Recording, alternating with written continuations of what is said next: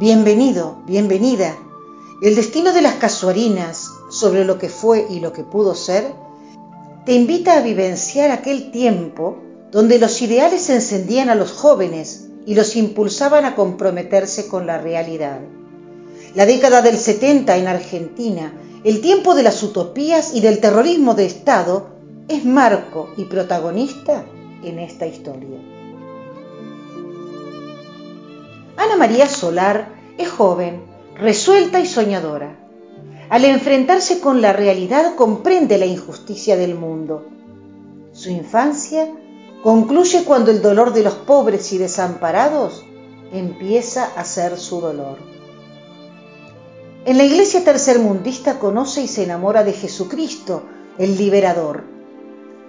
Está convencida de que la única esperanza para lograr un mundo justo y solidario para todos es la revolución del hombre nuevo, la revolución del amor.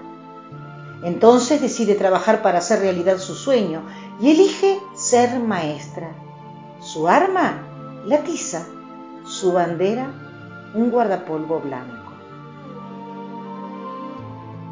Intrépida, confiada, sostenida por una profunda fe, Marita se lanza a vivir aventuras sorprendentes, muchas veces divertidas, pero otras dramáticas. Luego, en esos tiempos de terrorismo de Estado, al fin se tornan peligrosas. Es así que la dictadura militar del 76 pone en riesgo su vida y la obliga al ostracismo. Durante esos años de miedo y clausura, lucha denodadamente por mantener su esperanza.